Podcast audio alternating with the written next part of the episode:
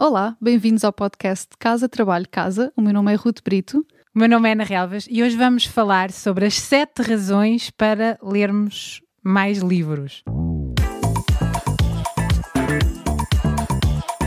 Casa, Trabalho, Casa. O podcast sobre carreira que ousa quebrar o ciclo.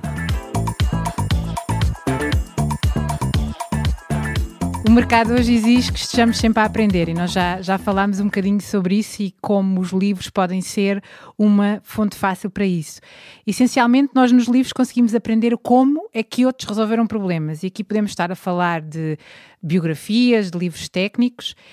E uma das coisas que eu gosto mais nos livros é que, em algumas horas, acabamos por ganhar a experiência de vida, a visão do mundo, o conhecimento que outros levaram anos a adquirir. Às vezes, a experiência de uma vida e nós conseguimos absorver isso em algumas horas.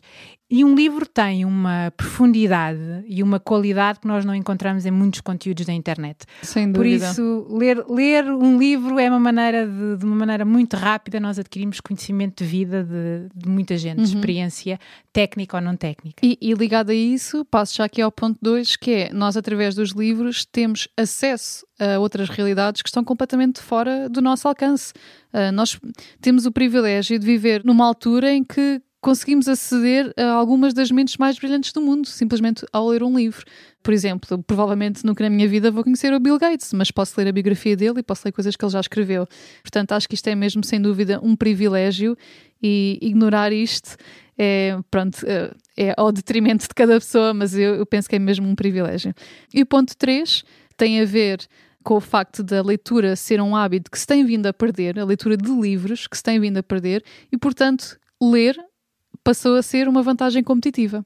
Todos estes benefícios da leitura de livros eh, técnicos e biografias são uma vantagem competitiva para quem realmente insiste em manter esta prática. E, e é um desafio hoje em dia, não é? Quando, quando somos inundados por tanta informação, Tanto estímulo. tanto estímulo, escolher o livro como fonte de informação e aprendizagem implica um, um compromisso. compromisso de tempo que parece às vezes ser mais fácil encontrar informação na internet, não é? O E resumo, lermos claro. umas coisas, o resumo, o resumo e nunca é, nunca é a mesma coisa. A quarta razão é que nós acabamos por também nos tornarmos uma pessoa com mais assunto, com conversas mais, com conversas mais interessantes e isso tanto do ponto de vista profissional como pessoal pode-nos pode -nos ajudar a atingir os Uhum. resultados que queremos.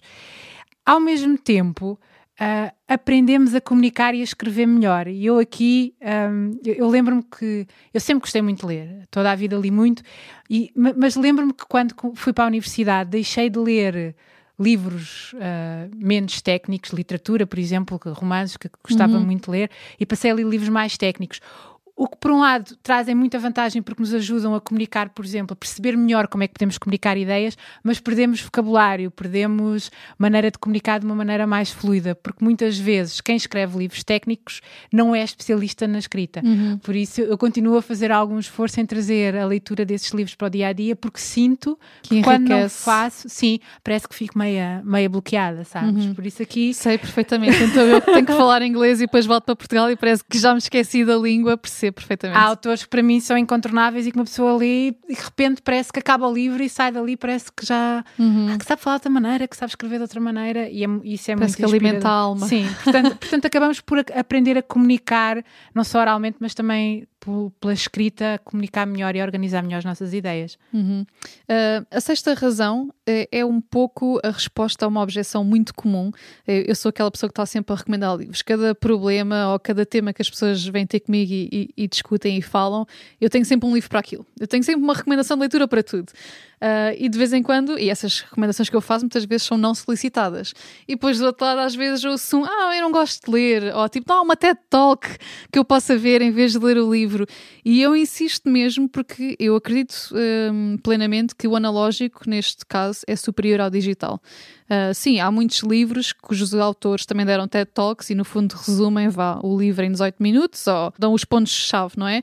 Mas o nosso cérebro reage a este tipo de estímulos de forma completamente diferente e é impossível atingir um estado de raciocínio profundo uh, a assistir a um- uma TED Talk de 18 minutos. Quer dizer, é um tipo de criatividade que nós só acedemos quando estamos completamente submersos na leitura. Eu, pelo menos, tenho imensas ideias quando estou a ler, tenho, às vezes tenho mesmo que parar, pensar e depois tomar notas, porque tenho imensas ideias quando estou a ler livros de outras pessoas.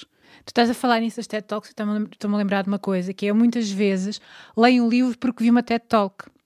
Hum, E exato. quando nós lemos o livro, depois de ver a TED Talk, de uma certa maneira é mais fácil compreender o livro, porque já percebemos a ideia genérica do livro, O ou qual é o tema, e então acabamos, ou pelo menos isso acontece comigo, por dar valor a detalhes que se calhar se eu estivesse só a ler o livro sem ter uma noção Uhum. do tema ou de, ou, de, ou de onde ele quer chegar, se calhar não apanhava. Portanto, também pode ser um, um teaser, não é? Uma coisa Uhum. que leva a pessoa a ler o livro, mas também pode ser uma maneira de introduzir o livro para que depois a mensagem do livro seja mais facilmente compreendida e integrada. Portanto, uma coisa não, Certo, não, certo. não é- exclui a exato, outra, não exato. exclui a Não Pode ser mutuamente processo. exclusivas. Vê TED Talk e depois lê o livro. Certo.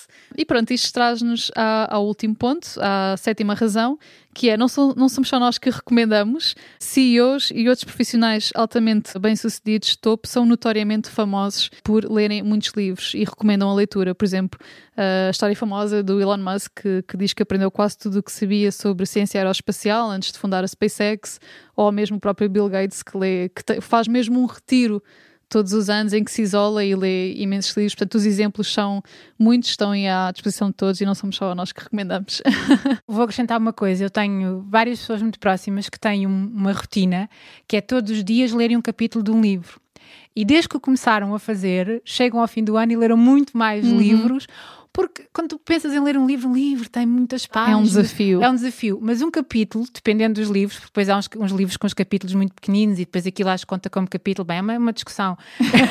é uma, Para outro dia. Pronto, é uma discussão para outro dia. Mas esta, esta rotina, este compromisso com, connosco mesmo, de todos os dias ler um capítulo, faz com que ao fim de uma semana lemos sete progresso. e se calhar ao fim do mês lemos dois ou três livros sem quase percebermos, porque se calhar é, é meia hora. E isto também contraria uma objeção comum que é não tenho tempo para ler. Não tenho tempo para ler, não Exato. tenho tempo para ler. E eu quero acrescentar uma coisa que eu já falei noutro, noutro episódio, mas que para mim realmente mudou a minha vida, que é o sermos capazes de ler livros em inglês permite-nos alargar ah, o potencial de informação. É que temos E- acesso. Sim, Exato. eu, eu lembro-me da primeira vez que li um livro de inglês desta série com muitas letras e de pensar, ai não, mas agora vou ler um livro em inglês. Eu na altura estava a, a estudar e a trabalhar no Canadá e o custo é ler o primeiro. Uhum. Depois lê o primeiro, está bem, cabe palavras que a pessoa não percebe, mas depois começamos a habituar e não só desenvolvemos o nosso inglês, como conseguimos aceder a algumas mentes que se calhar não vão ser traduzidas ou, ou vão demorar muito tempo a ser E traduzidas. depois há outra razão a favor da leitura no original, mesmo quando temos a tradução. É que há imensas coisas que se perdem na tradução. Eu lembro-me também, falei noutro episódio sobre o Seth Godin. A primeira vez que eu peguei num livro dele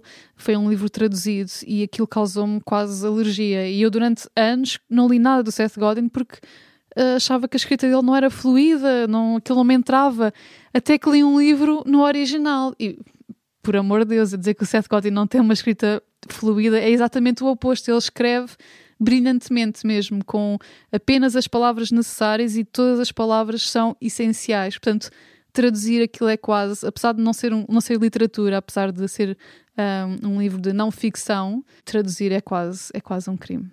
Nós já falámos para aí duas vezes do Seth Godin, que se tivermos que dizer numa linha quem é o Seth Godin, só para as pessoas perceberem se vale a pena irem ver ou não. É um autor que escreve sobre marketing, liderança e, e escreve muito sobre temas ligados à carreira e ao mercado de trabalho neste século, portanto, no século XXI, portanto, está completamente eh, ligado ao tema que trabalhamos aqui no podcast. Portanto, se quem nos está a ouvir está interessado neste tema, de certeza que iria gostar de ler Seth Godin. E alguém com uma clareza mental de conseguir dizer em poucas palavras aquilo que nós demoraríamos muito mais Esse, a comunicar. isso é o que ele tem de brilhante, realmente. Pronto, portanto, hoje este, este, este episódio são sete razões para lerem mais livros e, e irem investigar quem é o Seth, o Seth Godin. E por hoje é tudo. Obrigada por ouvirem o podcast Casa Trabalho Casa. Até ao próximo episódio.